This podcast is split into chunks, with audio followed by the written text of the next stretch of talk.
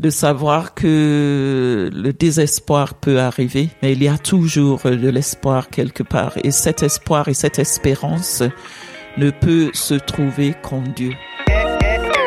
Protestante, pour moi, protestante, c'est vraiment un beau mot. Protestante, c'est un mot qui porte un peu de, subversion, un peu cette idée de lutte.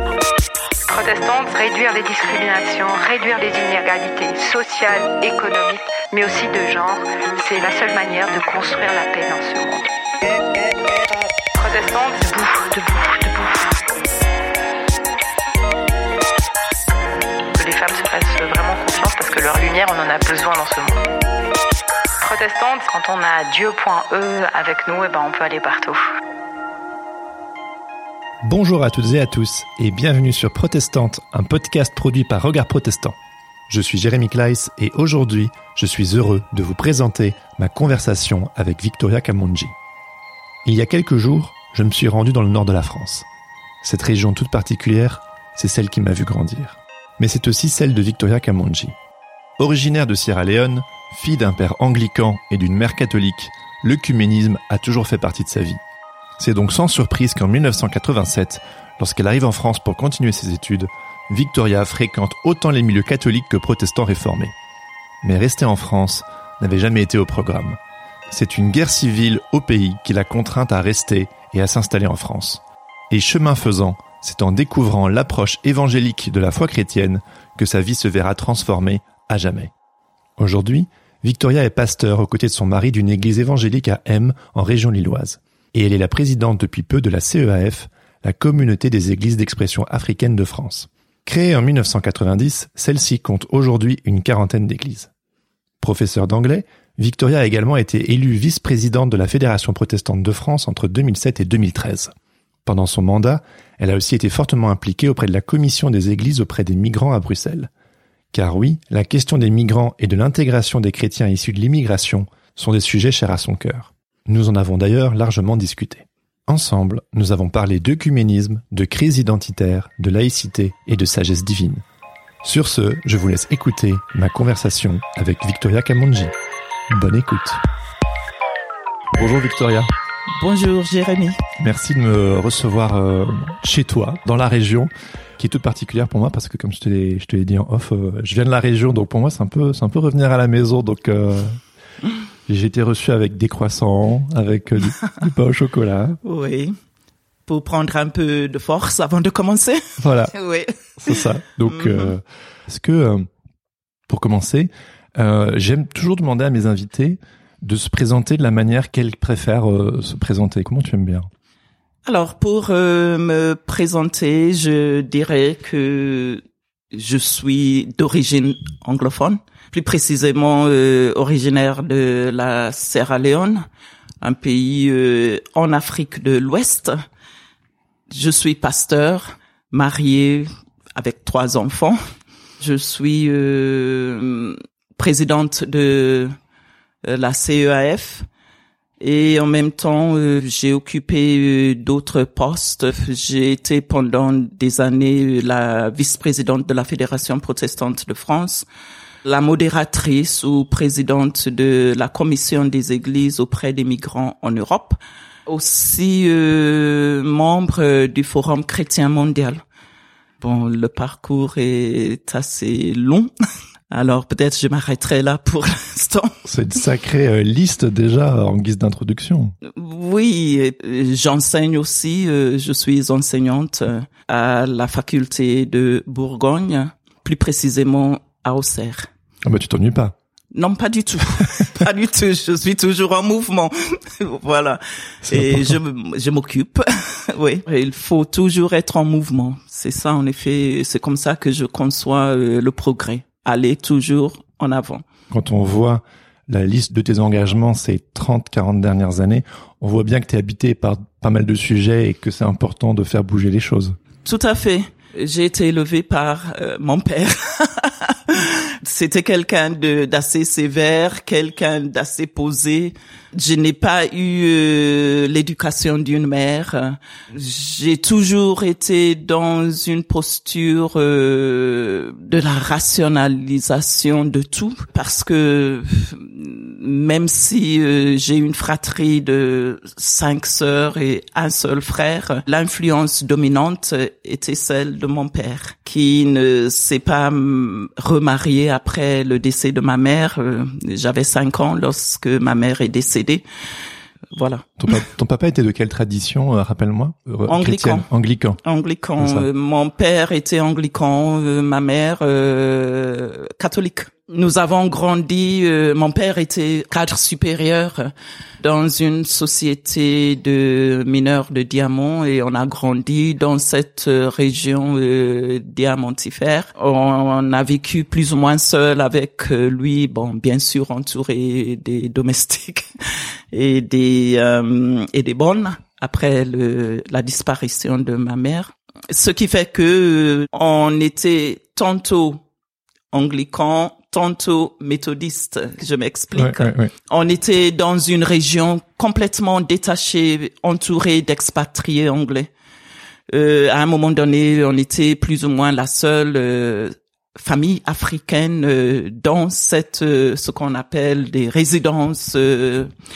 Et euh, mon père, euh, qui avait beaucoup de confiance aux catholiques en ce qui concerne la discipline, a décidé de nous scolariser chez les catholiques, alors qu'il est anglican et ma mère catholique. Et puis de l'autre côté, il y avait euh, l'église euh, protestante, méthodiste et anglicane. D'accord.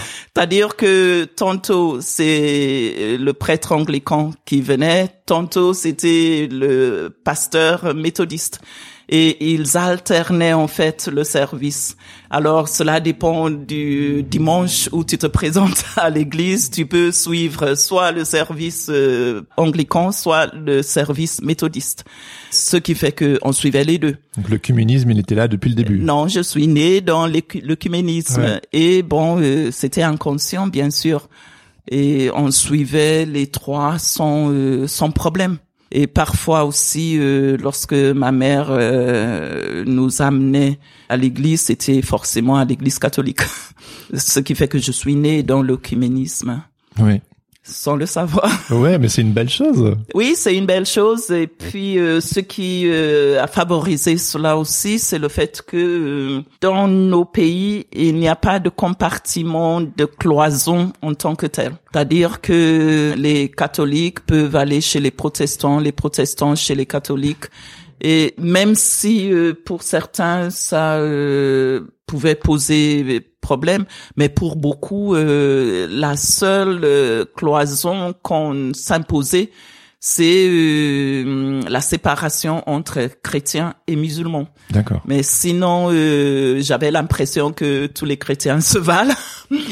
On peut aller dans n'importe quel office, n'importe quel service et on était toujours euh, accueillis. Ça, c'était dans les années 70, c'est ça? Et jusqu'aujourd'hui. Ah, jusqu'aujourd'hui, d'accord. Jusqu'aujourd'hui. Je connais pas mal de personnes euh, qui le matin se retrouvent à l'église euh, méthodiste, Euh, l'après-midi ils sont chez soit les évangéliques, soit les pentecôtistes. Ah oui. Euh, ça ne dérange personne.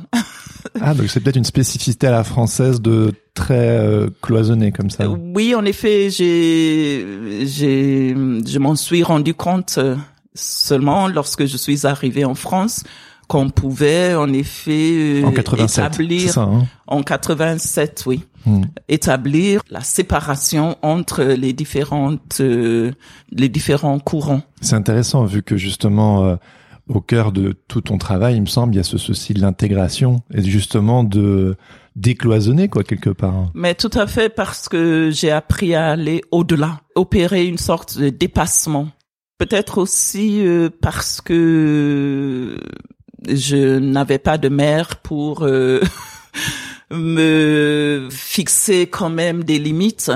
Mais euh, après l'école primaire, euh, lorsque mon père a voulu nous scolariser et toujours euh, ayant confiance aux catholiques, et il nous a envoyés à l'internat catholique euh, chez les religieuses de Saint-Joseph de Cluny. Alors finalement, euh, oui, euh, nous nous sommes retrouvés à l'internat chez les catholiques. Et euh, pendant euh, la période euh, scolaire, on était à la messe pratiquement tous les matins parce qu'il y avait la messe tous les matins euh, où je faisais la lecture. Euh, ça me dérangeait pas euh, de- d'aider les religieuses euh, à la. Bon, bien sûr, j'étais pas encore confirmée, mais euh, je travaillais à l'église comme si euh, c'était ma propre église. Et puis pendant les vacances, on allait tantôt chez les anglicans, tantôt euh, chez les méthodistes. C'est-à-dire que pendant la période scolaire, on était catholique. Ouais. Et puis pendant la période des vacances. vacances, on était protestants. Ouais, Voilà. c'est drôle. Puis tu t'es confirmé euh, chez, les, Oui, là, chez les ça a pris du temps. Oui, chez Ouais. les méthodistes, ça, Ouais. ça a pris du temps parce que je n'éprouvais pas le besoin de le faire. C'est lorsque je suis arrivée à la fac euh, euh, pendant euh, ma licence chez moi que j'ai éprouvé ce besoin parce que la plupart de mes amis euh, faisaient leur confirmation quand même. Et là, il fallait faire un choix parce que au fur et à mesure que je grandissais, il y a une de mes sœurs qui euh, qui est devenue méthodiste et je l'accompagnais souvent euh, dans son église et je me suis rendu compte que je vivais une sorte de rapprochement avec euh, leur liturgie. Et donc, euh, tu, tu l'as évoqué tout à l'heure, euh, qu'en 87, tu es arrivé euh, en France. Qu'est-ce qui a fait que tu es arrivé euh, Donc, c'est pour tes études. Tu as commencé tes études en Sierra Leone et puis tu as voulu les, les continuer euh, ici. Qu'est-ce qui s'est passé Euh, Oui, en effet, j'ai fait ma première, ma licence chez moi à l'université de Sierra Leone. Et puis euh, j'ai étudié le français. Et après, euh, j'ai fait deux années euh, d'enseignement. Et puis un jour, euh, j'ai vu euh, la voiture de l'ambassade de France garée devant ma maison pour me proposer une bourse pour venir faire la maîtrise à l'époque. Apparemment, il y avait quelqu'un qui détenait cette bourse, qui étudiait en France ici et qui était décédé. Et la bourse euh, était là. euh, ils avaient, ils s'étaient présentés au chef de département de l'université pour demander à qui, parce que on est dans un pays anglophone et il y a euh, très peu de gens qui font le français. Alors, euh, je pense que à la fin de la licence, on n'était que cinq ou six finalement. Alors, euh, comme euh, j'avais eu de très bons résultats, euh, elle me l'a proposé, la chef de département, elle m'a proposé, elle a proposé mon nom, et voilà, euh, on m'a accordé la bourse. Je suis venue pour la première fois. Pour terminer tes études en littérature africaine à Lille 3, c'est ça? Pour commencer. Commencer, pardon. Oui, parce que bon, c'était un choix euh, délibéré. Euh, tout à l'heure, euh, j'ai parlé un peu de mon enfance, euh, du fait que on était un peu séparés euh, de tout le monde. On a grandi dans une sorte de cloison euh, avec des résidences entourées. Mon père et ma mère également venaient du Ghana, originaires du Ghana. Et euh, arrivé là-bas, du fait que ma mère n'était plus là, euh, on n'a pas eu tellement de contact avec tout ce qui est tout ce qui était ou tout ce qui est africain. Euh, Peut-être mon père voulait nous préserver, je ne sais pas pourquoi. euh, C'était interdit de parler euh, les langues africaines que nous connaissons. Ah ouais? Je parle aucune langue africaine D'accord. du fait qu'on était entouré que euh, de Britanniques, bien sûr. Ce qui fait que finalement, euh, je me suis rendu compte que j'avais une connaissance très livresque de l'Afrique. Et je voulais approfondir cela parce que euh, du fait que on était un peu écarté, écarté de tout, je peux dire, parce que en, quittant euh, la maison à Yangema euh, où mon père travaillait pendant toute la période euh, collège-lycée, on quittait la maison tout droit à l'internat. J'ai vécu des années pendant mes, mes- ma scolarisation euh, au lycée sans vraiment connaître la ville. Waouh. Oui, parce que bon, comme je disais, mon père était sévère. La voiture nous attendait. Euh... Ah oui, ça rigolait pas. ah non, euh, c'était comme ça, directement à l'aéroport, de l'aéroport à la maison. Ce qui fait que j'avais ce besoin de connaître euh, l'Afrique, vu que on était euh, on n'avait rien à faire euh, toute la journée, on n'avait que de livres, c'est-à-dire qu'ils achetaient des livres, euh, on se cultivait, euh, presque tout ce qu'on a appris, on a appris par des livres et bien sûr par des bonnes et des domestiques qui étaient avec nous. Mais sinon, j'avais ce besoin de connaître l'Afrique.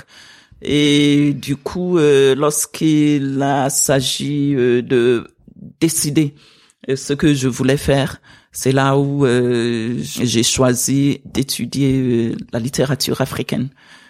Et en plus, je me suis rendu compte que bon, on avait étudié l'histoire à l'école, mais vivre cela était autre chose. Après, il a fallu intégrer tout cela, ce qui n'a pas été chose facile. Comment ça? Parce que on a on grandit dans un contexte où euh, on est africain, mais culturellement, c'était pas tout à fait ça. Et on on peut être fier euh, d'être ce qu'on est, mais lorsqu'on est confronté à l'autre, c'est là où euh, on prend une autre posture, on prend le temps de s'examiner, on se rend compte qu'on n'est pas tout à fait ce qu'on pensait être.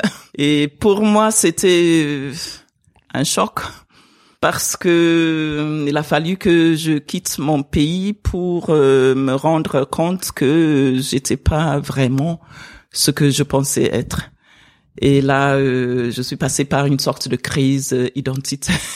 Quand, tu es arrivée en France? Oui. Ah ouais. Tout à fait. Ça, ressemblait à quoi ce Bon, il faut savoir aussi que pendant la période de, de ma thèse, euh, je lisais pas mal d'auteurs. Bon, il y a toujours du côté anglophone, on avait étudié Shakespeare et tout ce qui est tragédie. Je pensais que donner un sens à ma vie, c'était euh, de lire et de lire et de lire. C'est tout ce que on savait faire. et euh, le contact humain manquait quelque part.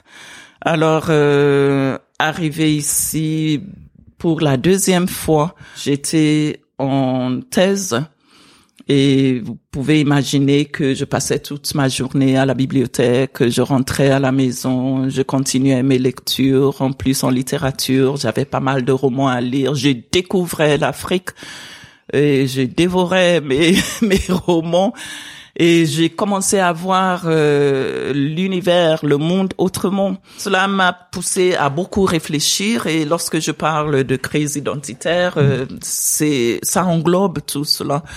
Et puis, euh, étant seul ici, euh, à la lecture aussi euh, des écrivains, d'autres écrivains, des philosophes, après avoir lu des des tragédies de de Shakespeare, après avoir lu certains philosophes comme Nietzsche. Et d'autres également euh, on se retrouve dans une sorte euh, d'état de euh, de désespoir. Et moi qui dans mon pays avait l'habitude d'avoir accès à l'au-delà par la religion je me suis retrouvé un peu inhibé par mes propres lectures, hein, parce qu'il fallait passer par là pour pouvoir rédiger ma thèse. Et euh, c'était un peu difficile de euh, se rendre compte parce que lorsqu'on est à ce niveau-là, euh, on absorbe et on fait sien tout ce qu'on lit, plus ou moins. C'était un peu déroutant pour moi. Tu veux dire que tu voulais quelque part La part spirituelle te, te manquait, comme si on La part- comme si on l'occultait et que tu voulais la retrouver, mais que Je voulais la retrouver en effet parce que euh, d'autant plus que je me suis retrouvée dans un contexte laïque Mm. euh, où la laïcité euh, ne permettait pas à ce qu'on soit euh, trop euh, bon je vais dire extraverti par rapport à sa à sa foi Euh, alors euh, vous voyez alors que là d'où je venais même en Angleterre lorsque je pars là-bas parce que je partais assez souvent presque tous mes week-ends, je passais en Angleterre tellement euh, euh, lorsque j'étais étudiante. hein. C'est comme si toute euh, l'atmosphère est imprégnée du divin, c'est-à-dire on peut le toucher à n'importe quel moment, ce qui n'était pas tout à fait le cas ici. à cause de la laïcité qui le range au, cercle privé. Oui, qui rend et puis en plus euh, à cause du fait que les gens étaient un peu réticents euh, de parler ouvertement de leur foi. Ça t'a frustré ça? C'était très frustrant. D'autant plus qu'en arrivant ici, euh, ma première euh, réflexe c'était de trouver, rechercher, trouver une église euh, méthodiste. Mais il n'y en avait pas. Pas dans le nord.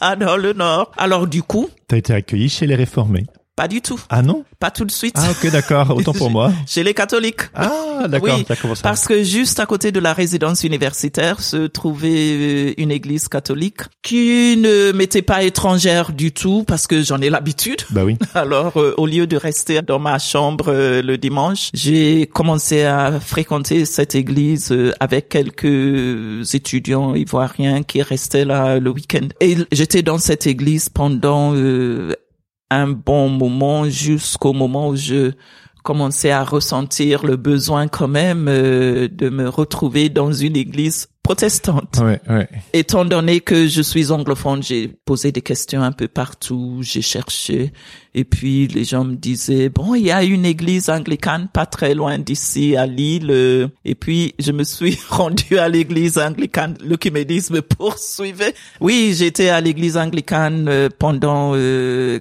quelques temps, jusqu'à ce que je me suis rendu compte que oui, c'est bien de faire euh, le culte en anglais, c'était Oui, très oui. bien. Ça t'a fait du bien, mais Ça me fait du bien, mais j'étais là pour apprendre le français quand même, Oui, et ça n'était pas très satisfaisant pour moi. Du coup, euh, j'ai repris mes recherches, et puis euh, on m'a appris que euh, il n'existait pas d'église méthodiste dans le Nord, mais il y avait l'église réformée.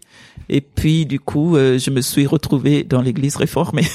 j'avais lu euh, que tu disais que tu avais été accueilli par euh, l'Église réformée, que tu as vraiment ressenti ça comme un accueil, et je sais que c'est une vertu qui a beaucoup d'importance pour toi. Euh, oui, tout à fait, parce que on a, euh, quoi qu'on dise, euh, on a toujours euh, ce besoin d'appartenance quelque part. Et j'ai trouvé euh, l'Église réformée très accueillante dans la mesure où, euh, bon, je me suis sentie tout à fait à l'aise. Bon, pas seulement là-bas, mais chez les anglicans et aussi chez les catholiques. Et je me suis sentie tout à fait à l'aise. euh, beaucoup de choses m'étaient m'étaient familières et je n'avais pas d'effort à faire euh, pour pouvoir euh, vraiment suivre euh, le culte. Et puis, à un moment donné même, je m'occupais euh, de l'école de dimanche. Ah oui. Oui, ce qui fait que finalement, euh, que ça soit chez les catholiques, que ça soit chez les les anglicans ou euh, que ce soit chez les réformés, je n'avais pas de. je pense que j'ai été accueillie partout, Hmm. partout. Je me sentais, euh, je me suis sentie accueillie. Voilà. Et on fait un petit flash forward. Dix ans plus tard, tu te retrouves, si je me trompe pas, hein, tu me Mhm. corriges, dans une église issue de l'immigration. Donc c'est c'est rigolo, on voit ces petits sauts de puce euh, catholiques, anglicans, anglicans réformés, réformés, église euh, d'expression africaine. Comment s'est fait le On est tout le temps dans ce sujet de l'intégration, de l'accueil, euh, finalement? Bon, je l'ai pas perçu euh, comme une église issue de l'immigration parce que pour moi c'était une église évangélique dans la mesure où euh, pendant cette période-là, j'ai parlé tout à l'heure, euh, j'ai fait mention de la période où je traversais cette crise euh, identitaire, ça coïncidait plus ou moins. Euh, plus j'avançais dans euh, mes lectures en vue de la rédaction de ma thèse, plus je me sentais un peu mal à l'aise, perdu.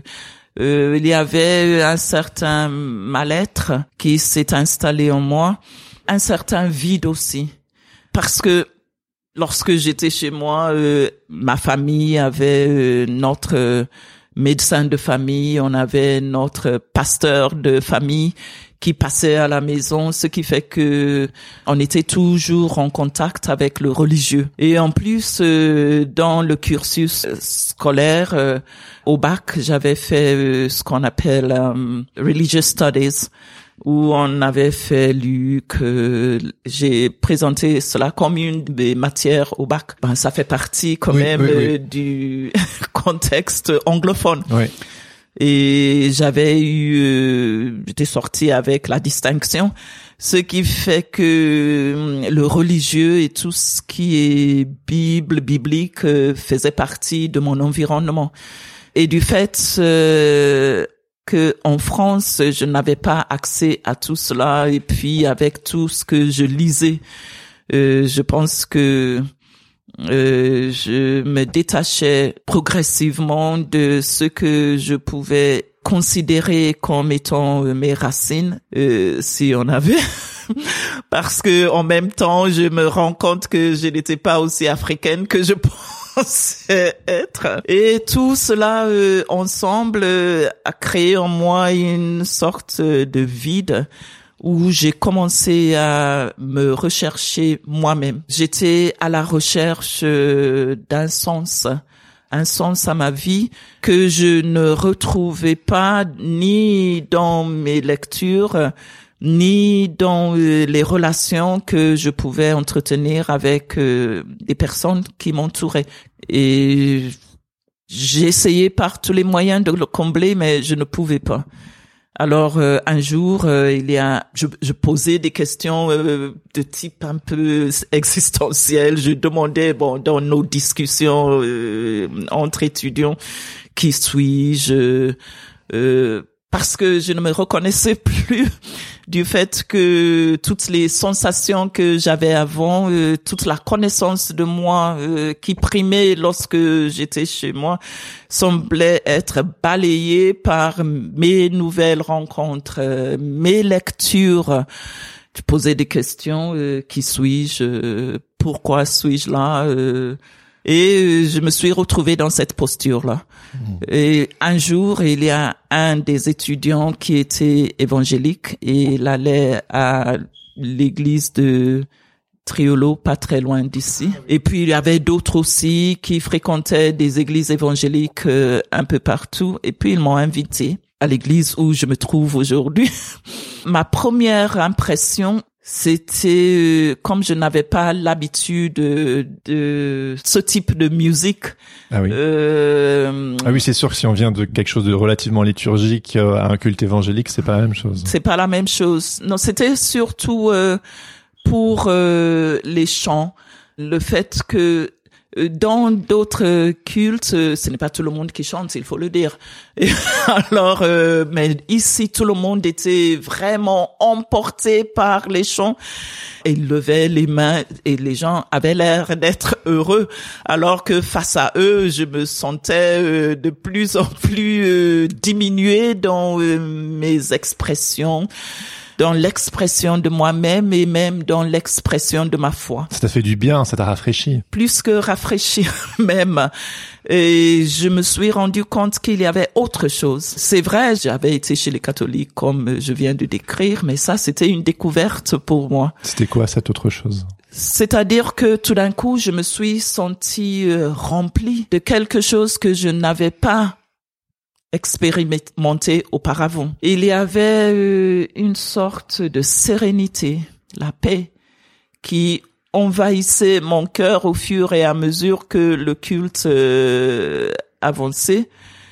Et puis, euh, moi qui avais l'habitude de, de, me focaliser que sur ma lecture, mes lectures, etc., pendant la prédication, je me suis rendu compte qu'il y avait une sagesse à laquelle je n'avais pas encore accédé jusqu'à ce jour-là où je me suis trouvée dans cette église.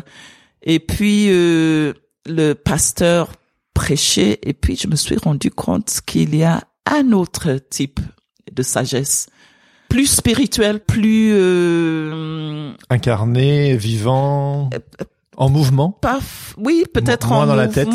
Euh, oui, non, c'était euh, moins la tête, mais aussi euh, plus spirituel. Hmm. C'était pas exubérant, c'était pas ce que les avec toutes les idées préconçues. Bon, je n'avais même pas ces idées-là lorsque je parce que je les connaissais pas.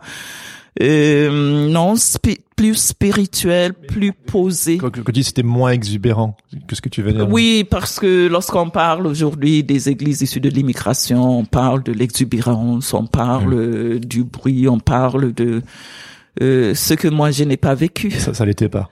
Non, pas du tout. Mm -hmm. Ça cadrait plus ou moins avec euh, tout ce que je peux imaginer d'évangélique sans être euh, débordant. Euh, et je me suis rendu compte qu'il y a un autre type de sagesse euh, auquel je n'avais pas encore accédé.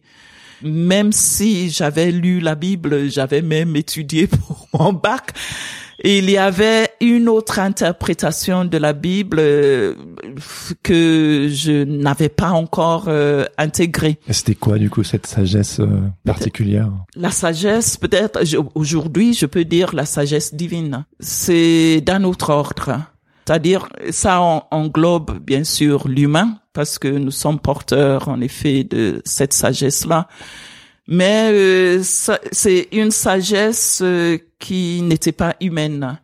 Et moi qui avais toutes ces contradictions, qui n'arrivais pas à aller au-delà pour dépasser mes conflits, mais je me suis rendu compte en effet que si on peut aller au-delà, on peut dépasser en effet tout ce qui est humain euh, pour accéder à quelque chose de supérieur ça a été un, un moment important dans ton parcours. Très important. C'était un déclic pour moi. Un déclic ajouté à la paix qui m'a envahi euh, tout d'un coup. C'était une découverte. Tu as toujours cette paix? Toujours, oui, toujours. Mais euh, ça, c'était le premier contact. Mais par la suite, il y a d'autres questionnements euh, qui m'ont envahi parce que moi qui lisais euh, Dieu est mort, euh, ah, oui, oui, les oui. Sartre, euh, vous voyez.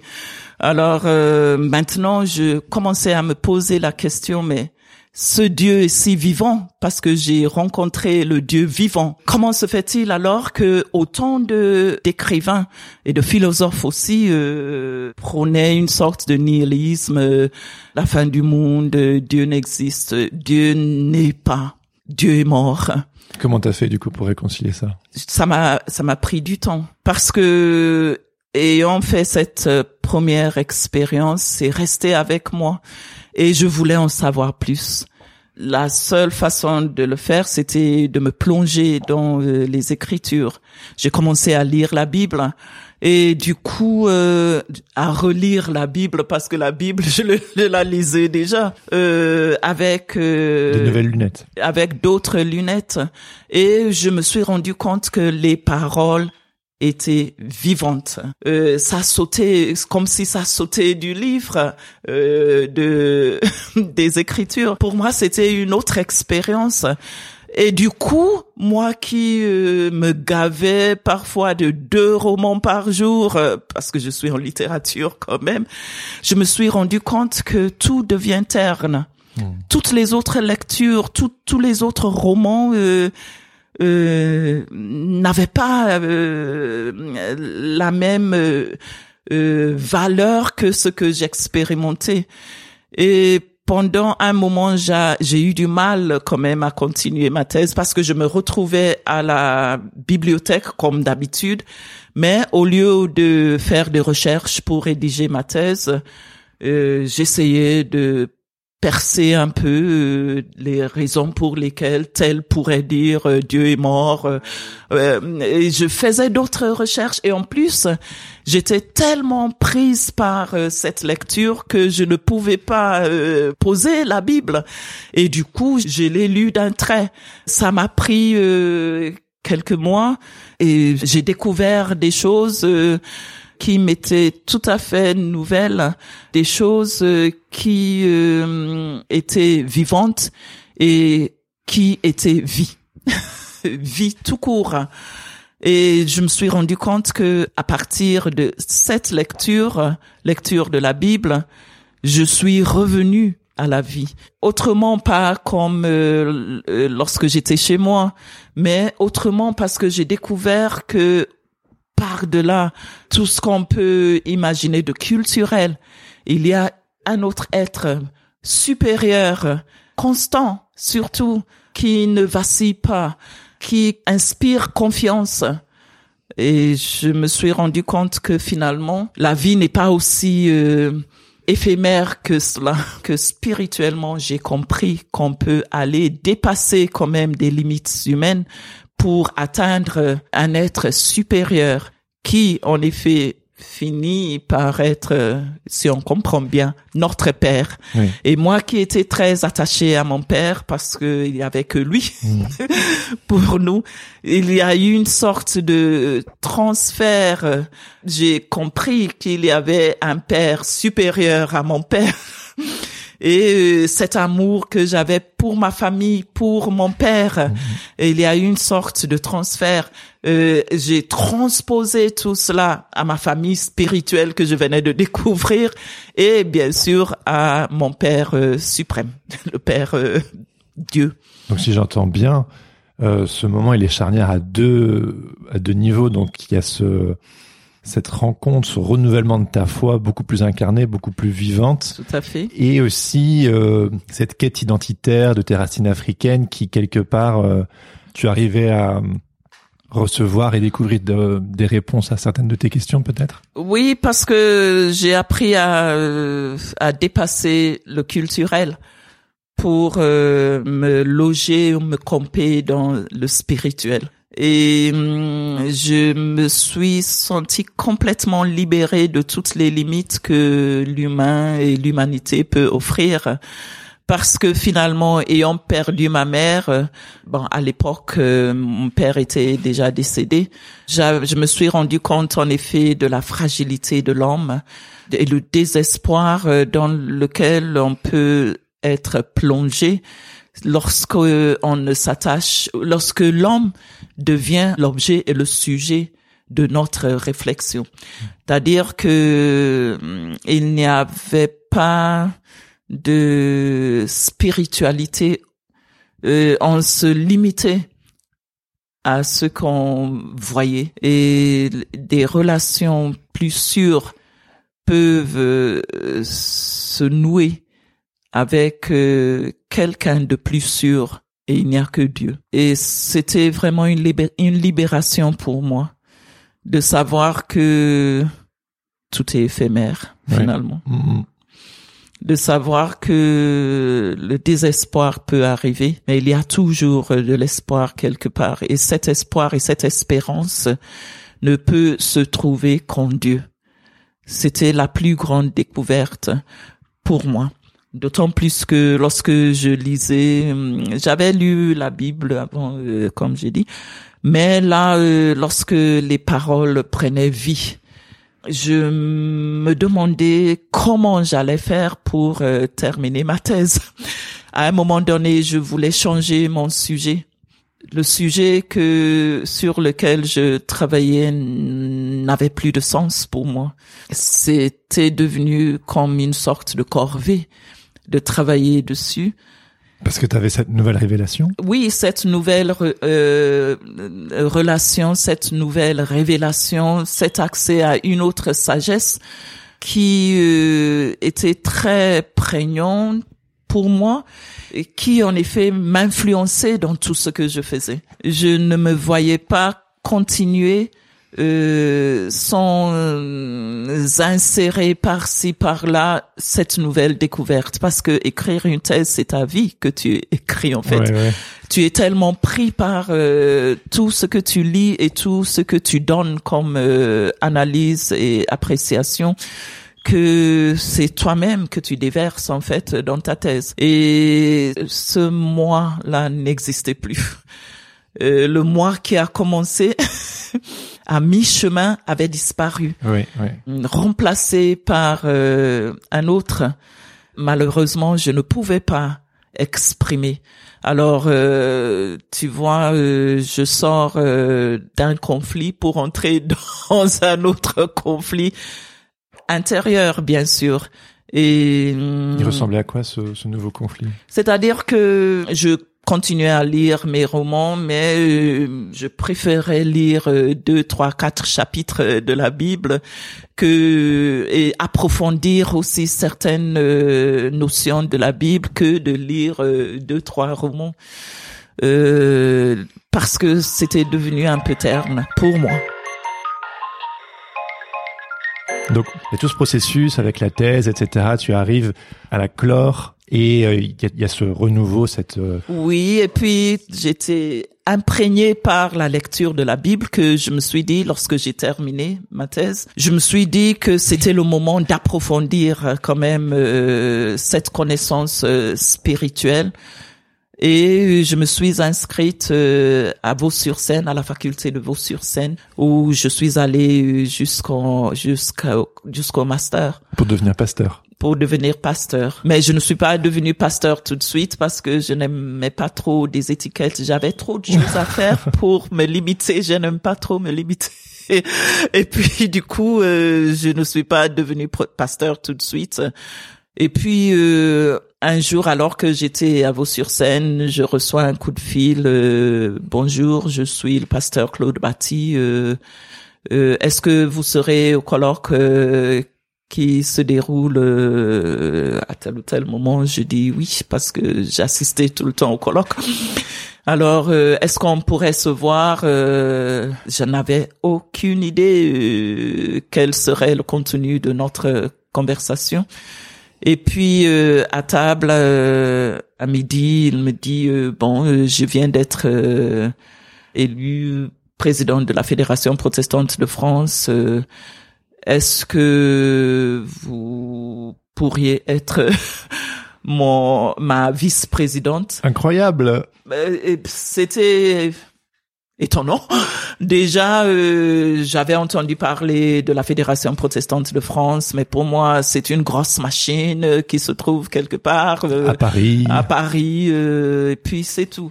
Mais euh, je connaissais rien euh, en profondeur de la Fédération protestante de France.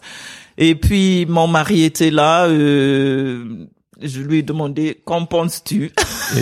Vas-y euh, Non, il a dit euh, si ça te dit, euh, pourquoi pas. Je réfléchis euh, quelques instants et puis j'ai dit oui parce que j'aime toujours Wow. découvrir autre chose. La formation que je recevais à Vaux-sur-Seine me préparait quelque part euh, pour euh, la vie, la vie spirituelle plus en profondeur et je me suis dit mais pourquoi pas? Alors c'est comme ça que je suis devenue vice-présidente de la fédération et Qui- puis Qui était aussi symbolique, tu étais la première femme africaine à, à avoir ce rôle. Tout à fait. Il paraîtrait que avant cela, et la fédération se disait quand même qu'il fallait s'ouvrir un peu. Il était temps. Bon, comme moi je les connaissais pas, alors euh, je sais pas quel était leur euh, schéma de pensée, Oui. mais euh, j'ai appris par la suite que ils, voulaient s'ouvrir un peu. Et Et tu, tu, tu as apprécié cette expérience? Oui, beaucoup, parce que ça m'a donné d'autres ouvertures euh, et euh, le fait que je me suis retrouvée là-bas, bien sûr, euh, la seule anglophone, avec tous les enga- engagements euh, de la fédération, surtout à Bruxelles, auprès de hum, la commission des églises auprès des migrants en Ah oui, oui, c'est juste, ouais. Oui, alors du coup... Euh, Ça, tu le faisais depuis un bout de temps? Ce, ce travail auprès des, de Non, pas du tout. des migrants. J'ai tout découvert. euh, Ah, c'était le package, ça venait c'est ensemble. tout le package après. euh, Mais c'est un sujet qui était important pour toi. très important dans la mesure où j'ai découvert autre chose. Moi, j'étais venu ici en tant qu'étudiant euh, résidence universitaire très réglo. Et puis, euh, je me suis retrouvé à Bruxelles avec euh, tous les déboires euh, des migrants. Avant, je me suis présenté seulement pour euh, représenter la FPF. Et puis la CIMAD n'avait pas de représentant à ce niveau-là. Ils m'ont demandé, puisque tu seras là, est-ce que tu Mhm. peux nous représenter aussi?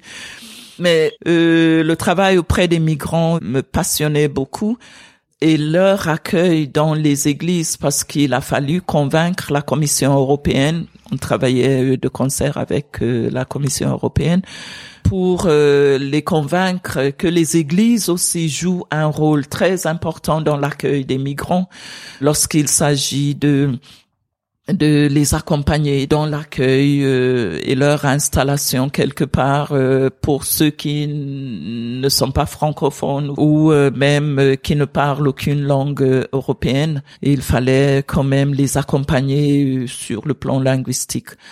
Et du coup, on a pu convaincre la Commission européenne que les églises jouaient un rôle Ah bah oui. prépondérant dans l'accueil des migrants.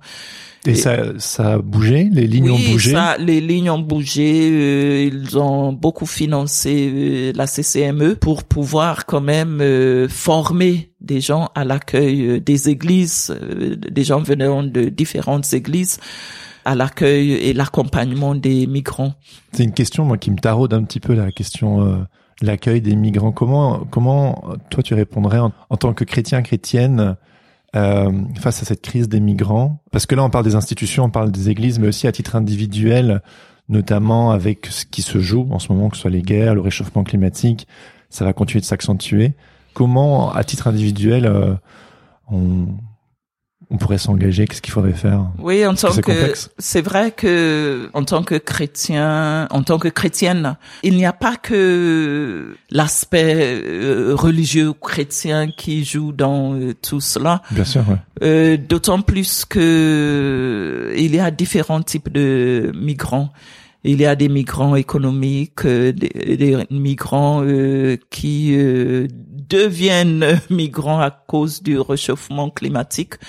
Et il y a lieu quand même, et il y a des migrants aussi euh, à cause des différentes guerres euh, qui se jouent un peu partout euh, dans le monde. C'est vrai que tout le monde a droit à la vie et à une vie qui soit meilleure par rapport euh, au lieu d'où on vient. Euh, je pense que je ne peux pas aller chercher les migrants pour qu'ils viennent dans les pays européens, mais une fois qu'ils se trouvent sur le sol européen, il faut s'en occuper. Et on ne peut pas faire l'économie euh, de l'amour ou même euh, de l'attention qu'on peut leur euh, apporter. Pourquoi? Parce que souvent, ce sont des gens qui sont complètement dénués de tout et ils ont besoin quand même, ne serait-ce que si on ne peut pas euh, fournir euh, ce qui est matériel, quand même, en tant que chrétien, on peut fournir euh, un soutien, pas forcément spirituel, mais un accueil pour que quand même ils se sentent plus à l'aise parce que il y en a qui ont vécu des choses à un moment donné. j'ai visité, je suis descendu euh, dans le sud pour visiter le bateau, euh, l'Aquarius, euh, avec euh, quelques députés de la Commission européenne, et on était tous choqués par euh, ce qu'on a vu dans ces bateaux-là. Euh, C'est-à-dire, on ne peut ne pas être euh, ému par ce qu'on veut. Bien sûr, les sentiments seulement ne suffisent pas. Il faut aussi apporter autre chose. Alors, il faut aller au-delà. Et C'est-à-dire que comment aller au-delà lorsqu'on est confronté vraiment à la misère, on est confronté aux gens qui sont perdus. Il faut que l'humain puisse primer sur euh, tout le reste, parce que à cet instant T, ce dont a besoin la personne qui est en face de toi. C'est quand même euh, une certaine euh, un certain sentiment de savoir euh, accueilli Mhm. par celui qui est en face. Euh, ce sont des gens qui traversent des choses horribles pour arriver euh, en Europe ou euh, n'importe où. Quelques instants de reconfort quand même euh, ne feraient pas de mal. Alors je pense que hum, les églises sont là pour cela. Pas aller les chercher comme je dis, mais lorsque vous les trouvez à votre porte, vous ne pouvez pas euh, les renvoyer. Il faut s'en occuper. T'as contribué à quoi pour euh, concrètement euh, mettre des choses en place, peut-être euh? Parce que lorsqu'ils arrivent, il y en a beaucoup qui euh, ne parlent pas la langue. Il y a cette barrière linguistique qui fait que euh, si il faut s'avancer à la préfecture, etc., il faut les accompagner. Il y en a qui viennent, ils sont démunis de tout, des vêtements, euh, les nourrir. Parfois, ce sont des nécessités de base dont ils ont besoin. Et ils, euh, dans leur euh, imaginaire, ils ont toujours euh, l'impression qu'ils peuvent avoir cela à partir de l'Église. Est-ce que l'Église va dire non, nous ne pouvons pas? Non, on ne peut pas. Concrètement, nous ne pouvons pas nous occuper de l'aspect politique, euh, économique, mais il faut faire ce qu'on peut, Oui. ne serait-ce que pour euh, qu'ils se sentent mieux. Euh, Voilà. Le, le dernier point qu'on n'a pas abordé et dont tu as parlé en, en introduction, c'est que tu es devenue présidente de la CEAF euh, dernièrement, donc la communauté des églises d'expression africaine. Comment ça arrivé ça? Comment tu es devenue euh, présidente? Est-ce que tu peux nous en dire un, tout petit peu plus sur ce que c'est? Un peu comme euh, pour euh, la fédération protestante, j'avais pris un, un peu de recul quand même parce qu'avec tout ce que j'avais fait auparavant, j'avais besoin d'un temps de repos. Et pendant un temps, je suivais plus ce qui se passait. Alors que auparavant, j'avais été quand même euh, membre du conseil. Mais euh, après ce temps de recul, euh, j'étais un peu détaché de tout cela et je ne suivais plus les activités en tant que telles. Mhm. Bon, j'étais dans mon église, je Oui, prêchais Qui en faisait partie Oui, qui en faisait partie, mais les activités à ce niveau-là euh, me passaient un peu au- au-dessus de la tête. au-dessus de la tête. Et puis un jour, euh, je reçois un coup de fil euh, de l'ancienne euh, président de la CEAF pour dire Victoria, est-ce que tu es libre? Est-ce que je peux passer? Et voilà, il vient à la maison à Fachtemesnil et avec un des membres du conseil, c'était le vice-président, pour me dire pendant notre conseil. Euh, nous avons euh, discuté sur euh, la relève et euh, ton nom euh, est apparu plusieurs fois. On a fait mention de ton nom et puis du coup, euh, on a décidé de venir te demander si tu voudrais bien être la présidente, euh, prendre la présidence. euh. Alors, euh, mon mari était là encore une fois. Qu'en penses-tu? Oui, et puis il me dit euh, si tu acceptes, je te soutiens. Si tu n'acceptes pas, je te soutiens. toujours. Merci chérie. Alors du coup, euh, j'ai réfléchi euh, pendant un temps, et puis je me suis dit pourquoi pas? Et voilà, euh, je me suis. Ça fait à peu près un an, tout est nouveau parce que comme euh, j'avais pris du recul, la CAF que je retrouve là euh, n'est pas la CAF que je connaissais avant. Ah, c'est vrai. Eh ben, vous voyez avec euh, les églises de la CAF euh, la croissance numérique. euh, ah oui, oui. oui. Et puis euh, voilà.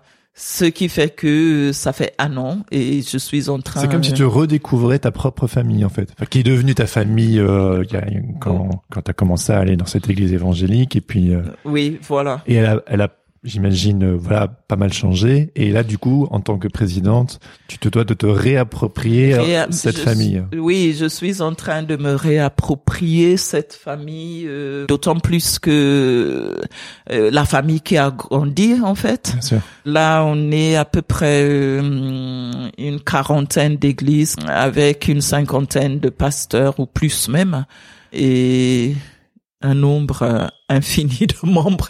C'est une famille d'églises qui s'est constituée à partir des années 90. 90, euh, justement, précisément 90.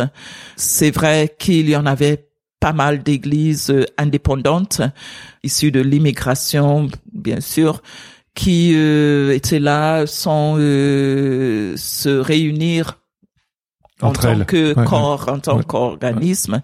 Et puis il y a euh, le pasteur euh, Majagira Boulangalere qui a eu l'idée de hum, créer cette union, cette congrégation de toutes ces églises pour que quand même euh, ces églises puissent s'intégrer davantage dans le paysage euh, protestant, protestant, ecclésial, euh, oui. Et ça répondait aussi à un, besoin de solidarité, de reconnaissance, de un besoin de solidarité, de reconnaissance et de partage aussi, parce que ces églises-là vivaient d'une façon autonome, chacun dans son coin et il a fallu que quelqu'un les réunisse pour qu'ils se rendent compte qu'ils n'étaient pas aussi euh, éloignés que cela les unes des autres. Et cela existe depuis 1990 et la CAF est devenue membre euh, à part entière de la fédération euh, en 2003, je crois. Et ça, ça rejoint encore toujours un peu ce, ce, ce travail finalement de d'intégration, de dialogue, de d'œcuménisme, de construire des ponts entre les diverses communautés qui, me semble, est, très cher à ton cœur. Oui, parce que, comme j'ai toujours dit, il faut savoir euh, euh, dépasser certaines euh, certaines limites, certaines contraintes. Parce qu'il peut y avoir la tentation de, de rester le, le, repli chacun chez soi. Oui, l'entre-soi n'est jamais productif. Alors, euh, il faut s'ouvrir. Et dans ma tête, c'est cela en fait la diversité. C'est vrai que aujourd'hui tout le monde parle de diversité, mais il y a très peu de personnes qui ont la volonté d'accueillir euh, la diversité. C'est des beaux mots, mais concrètement, euh, faudrait peut-être un peu se bouger les fesses, quoi. Dit autrement. oui, dans le concret, dans la réalité, on a encore un chemin à faire, un long chemin à faire. Et je suis en train de découvrir, euh, bon, moi, je suis euh, assise entre je ne sais pas combien de chaises et cela ne me dérange pas parce que l'essentiel, en effet, pour la CEAF, c'est de pouvoir euh, donner la possibilité à toutes ces églises-là de servir le Seigneur, mmh. d'accomplir leur mission ici en France de s'intégrer quand même euh, au paysage protestant euh, français et de pouvoir euh, s'exprimer de la manière qui leur est propre et être accepté aussi par les autres qui ne s'expriment pas de la même manière que parce qu'en effet ces églises-là ont intériorisé le fait qu'elles ne sont pas seules il y a des églises euh, traditionnelles, euh, des églises historiques qui existent aussi. Il faut cohabiter. Hmm. Et il y a euh, cette ouverture de la part de ces églises-là envers les églises historiques. Et je pense que... Dans le sens inverse aussi? Pas tout à fait, pas tout à fait. Et hum, je pense que les églises historiques euh, feraient euh, mieux de faire un peu plus de pas vers ces églises-là, vers les églises euh, de la CEAF, parce que finalement, hum, ils vont se retrouver vraiment accueillis par ces églises-là. C'est-à-dire que c'est pas fermé, et même si on parle d'églises issues de l'immigration, euh, ce qui euh, me met mal à l'aise parfois parce que issus de l'immigration, euh, c'est enfermant. Enfermant d'abord et en plus de quelle vague parle-t-on? Et ils seront églises issues de l'immigration jusqu'à quand? Oui. Et il y a cette tendance à tout généraliser, mettre tout le monde dans le même panier comme si on se ressemble euh, les uns des autres. alors que c'est tout à fait faux. Mm. Ça me met mal à l'aise lorsque l'autre me qualifie, lorsque quelqu'un me nomme. Il faut que moi-même je me nomme, il faut que moi-même je me qualifie pour que je puisse être authentique dans ma façon de me décrire. Pourquoi? Parce que celui qui nomme, c'est celui qui a le pouvoir. Et on peut même voir dans la Bible, lorsque Dieu a tout créé, il a amené tous les animaux, il a demandé à l'homme, parce que c'est l'homme qui devait dominer. Et hum, parfois, euh, j'ai l'impression qu'il y a cette relation un peu dichotomique, dominé, dominant. Et puis aussi, euh, Comment faire pour quitter ça? Eh ben, il faut euh, laisser les églises se décrire euh, elles-mêmes et aussi euh, laisser les églises s'exprimer. Et puis à partir de là, si euh, il y a conflit, on peut toujours conflit. euh, bah, je me demande même s'il y a conflit, peut-être c'est la façon de faire, parce que la plupart de ces pasteurs suivent quand même euh, une formation, soit à Vaux-sur-Seine, soit à l'IPT, soit à Nogent, ce qui fait que la source euh, qui normalement devrait être euh, la base euh, de l'intégration à la société, quelle que soit à la société française, est déjà là. Est-ce que c'est leur euh, façon de faire église qui gêne? Ou bien est-ce que c'est hum, le rythme de leur croissance qui pose problème aussi? Parce que ça va trop vite. ça va trop vite. Ça va trop vite. Il y a quelques années, lorsque j'ai pris un peu de recul, euh, ces grandes églises euh, n'étaient pas encore à ce niveau-là. Elles, ils grandissaient, elles croissaient, elles croissaient.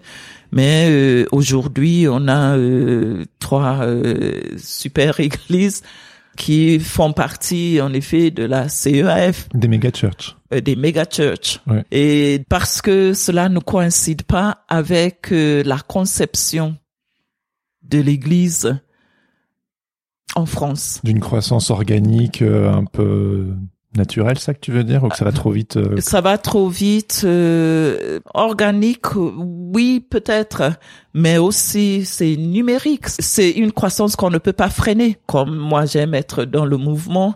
Il faut se dire que quoi qu'on fasse, quoi qu'on dise, peut-être d'ici quelques années, on compterait plus que trois trois méga church. Et il faut qu'on se réconcilie à cela, qu'on s'approprie de cette idée-là que ce mouvement-là n'est pas prêt de s'arrêter. Parce que ce sont des églises qui sont vivantes, qui évangélisent beaucoup et qui mettent le paquet, comme on peut le dire, pour pouvoir quand même faire entrer, euh, gagner autant d'âmes parce que Oui, on est évangélique, pentecôtiste. Alors il faut gagner des âmes euh, pour le Seigneur et ce n'est pas prêt de s'arrêter. Donc ce que tu es en train de dire, c'est qu'il faut trouver un moyen d'accompagner euh, ce, ce mouvement. Voilà, il est, c'est une, c'est une évidence, ça gagne en vitesse, donc il faut trouver comment l'accompagner correctement. Tout à fait, l'accompagner, savoir vivre avec, se faire l'idée euh, ou bien être réconcilié au fait que il faudra faire église un jour avec ces églises-là, apprendre à les connaître aussi. Parce que tu observes de la réticence ou du questionnement par rapport à ça? Déjà, euh, le fait que ce sont des églises issues de l'immigration, je me demande jusqu'à quand? Et lorsque je regarde, euh, on se permet de faire une classification des choses euh, qui restent pour beaucoup l'inconnu. Je pense que on va parfois trop vite dans la classification, dans l'étiquetage euh, de tel ou tel. euh, Et pourtant, ces églises-là sont plus ou moins issues ou même ce sont les conséquences du travail missionnaire qui ont été faits en effet dans les colonies. Et aujourd'hui, euh, on est en train de reprocher à ces églises-là les mêmes choses qu'on reprochait aux missionnaires qui venaient en Afrique. Et même euh, lorsqu'on parle de la mission civilisatrice, bah, il y a toute une relecture euh, de tout cela aujourd'hui pour dire que c'était pas aussi civilisateur que ça. Ouais, l'histoire se répète. Ouais. L'histoire se répète. Comment résoudre ce problème? Peut-être avec le temps, parce que finalement, les anciens colonisés ont compris que il faut qu'ils s'approprient quand même euh, ce qui est essentiel, ne pas s'arrêter euh, à tout ce qui est colonisation, mais il y a quand même euh, un trésor, la découverte de Dieu. À la lumière de tout ça, quel est ton souhait en tant que présidente de la CEF euh, Je pense qu'avec ce que j'ai comme bagage et ce que j'ai comme expérience, c'est de pouvoir quand même être euh, une sorte de pont entre euh, les églises historiques et les églises qu'ils qualifient, qu'on qualifie de d'églises issues de l'immigration. Mon souhait, en effet, c'est de donner l'occasion à ces églises-là de s'exprimer, de vivre et d'accomplir la mission pour laquelle elles sont là. Je pense que c'est la chose euh, la plus euh, satisfaisante qui soit. Parce que elles ne sont pas là pour rien. Parce que ce sont des églises qui ont une certaine vision quand même et une mission à accomplir. Il faut qu'elles le fassent. Pour terminer qu'évoque pour toi le mot protestante? Protestante euh, c'est être moi-même déjà je suis baignée dans l'œcuménisme euh, c'est être moi-même parce que je me sens bien partout où je vais et euh, je pense que être protestante, c'est arborer ou se revêtir, s'imprégner d'un certain style de vie. Parce que être euh, chrétien, c'est vivre en tant que chrétien, c'est un style de vie. Il n'y a pas séparation euh, entre ma spiritualité et mon être. Cela fait un tout. Ça peut être holistique, mais cela fait un tout. C'est un style de vie pour moi. C'était ma conversation avec Victoria Kamonji. Un grand merci à Victoria pour son temps, sa gentillesse et son attention. Si son témoignage vous a touché, n'hésitez pas à le lui dire. Et si vous aimeriez en savoir plus sur la communauté des églises d'expression africaine, je vous invite à visiter le site www.cef.fr. Ce podcast est produit par Regard Protestant qui propose chaque jour un regard sur l'actualité vue par les médias protestants. Pour en savoir plus, visitez www.regardprotestant.com. Si cet épisode vous a plu, n'hésitez pas à le partager avec vos amis, à mettre 5 étoiles sur Apple Podcast ou à laisser un commentaire sur Spotify. Ça aide vraiment le podcast à se faire connaître de plus en plus. Vous pouvez également m'écrire pour me faire part de vos retours ou me faire des suggestions d'invités sur le compte Instagram at protestante-du-bas podcast. Vous retrouverez toutes les informations dans les notes de cet épisode. Je termine en remerciant Laurent Bazar pour l'habillage sonore de ce podcast. Sur ce, je vous donne rendez-vous dans deux semaines pour un nouvel épisode. En attendant, bonne semaine à toutes et à tous. Ciao ciao